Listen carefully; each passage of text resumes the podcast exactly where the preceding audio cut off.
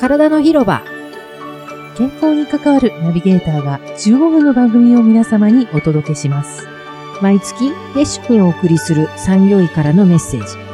パフォーマンスを上げて、働くことをエンジョイできるよう、今気をつけたいことについてお話しします。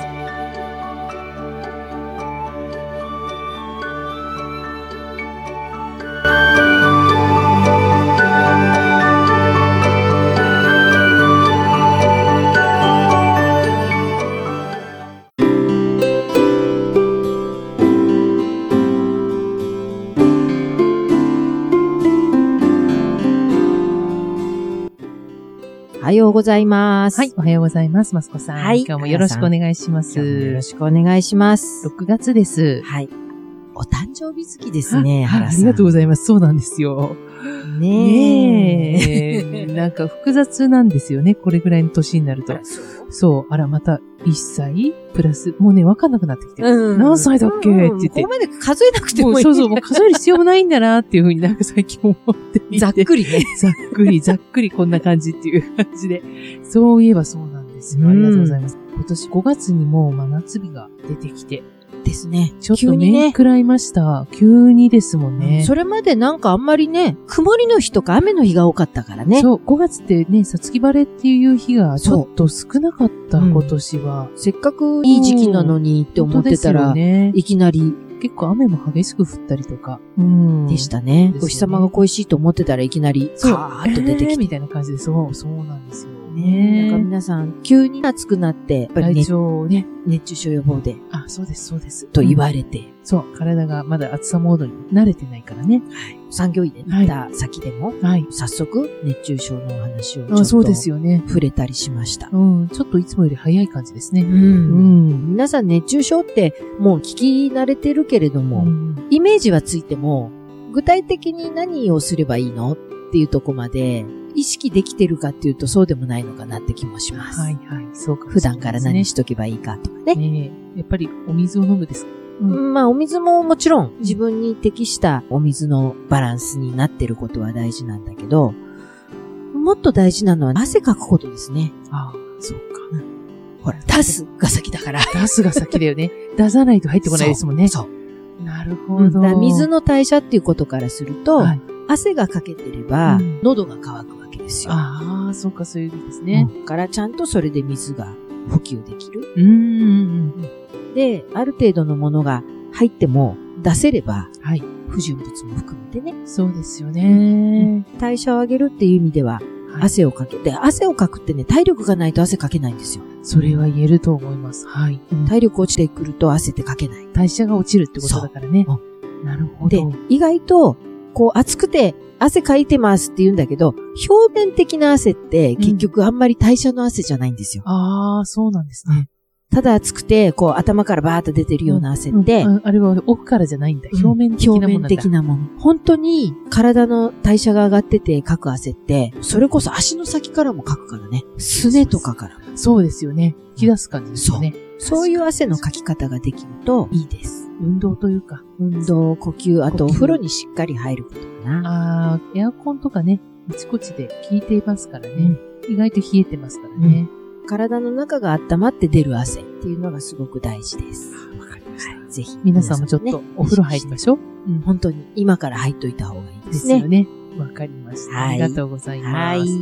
ではで、は、6月、どのようそなうでテすーねマになりますか毎年7月1日から7日が、はい。全国安全週間あ、そういうのがあるんってでいうすのがあるね。んです。へー。これもうね、今年で95回目えらー、しいんそでんす。なにですかすごいですね。目的は、労働災害防止。あー、なるほど、なるほど。労働災害防止に関する取り組みを実施しましょうというキャンペーンですね、一つね。あーうんこれを機に、例えば、もっとより安全に注意が必要な工場とか、はい建築とかそういう作業現場系っていうのかな、んんガテン系うんうんうんと でいもうか必要ですよね。そういう現場ではより安全に対する意識っていうのは高いレベルを求められますから、はい。この時期に安全大会をやったりとか、はい。それに向かって6月1ヶ月が準備期間とされてるんです。その時に今年何をやろうか。お例えばー。大会開くであれば大会の準備とか、はい。ただ、一般的にまあそういうその職場ばっかりじゃないと思うんで、例えばええオフィスとかね。そうだけですねど、そこまでの準備が必要でなかったとしても、7月のその期間に向けて、うんじゃあ何やろうかなってちょっとみんなで考えたり。やることは、例えば啓発のポスターを貼るとか、うんうん。もうそんな程度でもいいんです。なるほど。とにかくなんか皆さんが安全というものを意識する。大切ですよ、というきっかけにしていただければいい。なるほど。そんな大行なものでなくていいってはいことですそうね。です、そうです。産業医の活動で、皆さんの会社に訪問して、そうすると大体まあ7月安全週間ですって話になって、うん今年こんなことしますみたいうんなことが、委員会でも。どんなことをあいりまろいすかろですね、本当に今言ったポスターを貼るだけっていうところもあれば、はい。これを機に身の回りの安全で、はいなんか普段からちょっと気になってることを、あの皆さんで考えましょうとか、はい。ある会社さんはね、そこはもうオフィスはいだと、移動する時のパソコンの持ち方に気をつけましょうとか、ノートパソコン、ノートパソコン。ラをラップトップ。ラップトップを開いたまま、あこう持全っ然て、そんな人いっぱいいますよ。うんあれ結構危ないんですよ。意外と不安定なんですよ、パソコンってああいう形でああ、確かに。痛みそうですね。うん接続部分がね。うんだし、不安定なんです、あの格好って。確かに確かに。うんだから、こう持ってても落としそうになったりとかあ、ちょっとよろめいて、パソコン落としちゃいけないって思ううと、んそうするとそっちに気がいっちゃうでしょ結構危ないそうですね。だから意外と、ウェイトレスさん的にこう片手で持ってて、はい。そういう人片手に他のものをいっ持ってたりする。危ないんですよ。ぱいいますそういう持ち。ち方をやめましょう。ああだねちょっとスリープモードにして、パターンとして、それで移動するだけで全然違います違うんね。です。確かに考えたことなかっでそういうのを、この機会に、うん皆さんにちょっと、た。はい。促すというかね、なんだうん促したい意識をね、確かにね、会社の資産でもありますからね、うんパソコン。自分のっていうよりはね、会社のものですから、大事に使わなきゃいけないしね。ね、それで転んじゃってもね、そうもっでとすね大事な資産である皆さんそがう怪で我すしちゃよったね。ら困本る。当にその通りですよね。うんあとみんなで職場を見て回りましょうとかね。うん、なるほど、なるほど。うん、何でもいいんです。みんなが安全に対して意識が向けられるように普段の見直してみるとかね、きっかけ作り。私がそうやってね、皆さんのこう取り組みを聞いてて、毎年その時に思うのは、い、かにその今自分がこの瞬間に安全でいることが、うんたくさんの人の安全とか安全への意識に支えられてるかということをふと思うんですよ。超いい人ですよ、マスコさん、それ。なそうかなか そんなこと思わないですよ。 もちろん、いつもそんなこと考えてないですよ。ででもも、やっぱりこの安全習うん慣っていうこと聞くがと、そういうふうに思うように、なんていうんだろう、インプットされてるというあか、なるほどうん、ね。例えば、会社に来ました。はい。うん朝、電車が当たり前に動いてるけど、ああ、そうですね。電車の安全ってすごいじゃないですそかう。ですよね、ダイヤとかね。うん本当にそうだ当たり前に普通に動いてて安定全時で、に。定時でちゃんとね、自転車が発車して到着してってことですうもんね。ん。で、一回なんか挟まったなんて言うと、本当すよ確認できるまで動かないわけですよ。そうですよ。だからすごい、やっぱり、皆さんの意識って、そうですね、何かあってからではっていうんで高いわけでそうかすそうよ。いう方たちが、それこそやってくれてるから、夜中もね、そう徹底保守点検とかするわけですよ保守点検とかされてるからこそのそうで安す。全、当たり前にあるよそううでなす。安全のおかげで、私たちは時間通りに動けてるそうですってことですうもんんね。それ安全にね、安全移に動ができるわけですようん。そうですよで、会社について、門のとこに立ってる警備員さんとかね、うん、お仕事って言えばそれまでだけど、でもそれをお仕事にしてくれてる人がいるから、守られていたり、エレベーターもそうですよあね。そうですね。うんで、いつもそこが綺麗でいるって誰かが掃除してくれてるからなわけですよ。そうですよね。うん。ほっといたら汚れるわけですかそうらで。すよね。健康面でも安全に。そうです。何か危ないものが落ちてたら、それだって安全に影響するわけですから、そうやって、こうみんながそれをちゃんとやってくれてる。安全に対しての配慮があるからこそってことですよね。によって、今私が安全でいられるということをこう思い出すんです。で、年に一回ね、ねそのことにねうんうんうんやっぱり感謝をしてそう思いを思いを馳せて、するようにしてるんです。あみんながそういうふうにね、うんこの安全習慣を機会に心をそちらに傾けてくれれば、んちょっと変わるでしょうね。ねいろんなことがね。うん、そう、あの、いつもいつもね、そんなことばっかり考えてなくていいんですよ。うんそうそう。でもこの瞬間だけでもね、うんうんうん、ちょっっと思い出した時に、あーありがたいなーっとそうてだ思うだねけ。で、本当だね。あなたの安全が誰かの安全につながってるわけだから、あ私もそうやって支えられてるけど、自分が安全にっていう取り組むことで誰かの安全につながってるわけだから、ーはいはいはいはい。だからそういうふうに考える時間にしてもらえたらいいなとそうだ思ねし。私、安全、この間ちょっとヒヤッとしたことがあったんですけど、人と約束をしてて、ええ自転車でちょっと遅れちゃったから、まあ飛ばしてたわけですよね。急いでた。急いでたんですよ。うん。で、でもね、最近ほら、コロナ、外出制限が解けて、はい。普通に街歩く人がいっぱい増えてきたうんでん、しょ、増えてきましたね。なんかね、それもね、慣れてない。久々で、なんか自転車漕ぐときも、今まで好き好きのところを、はガいラガはい。ラのところをギューンって漕いでたのを、人が増えてきたから、ふっと人が出てきたりとうん、か確、かに慣れてないね。そう、車もこう、あの、うんこう細い道を結構なスピードでギューンと走ってて、はい。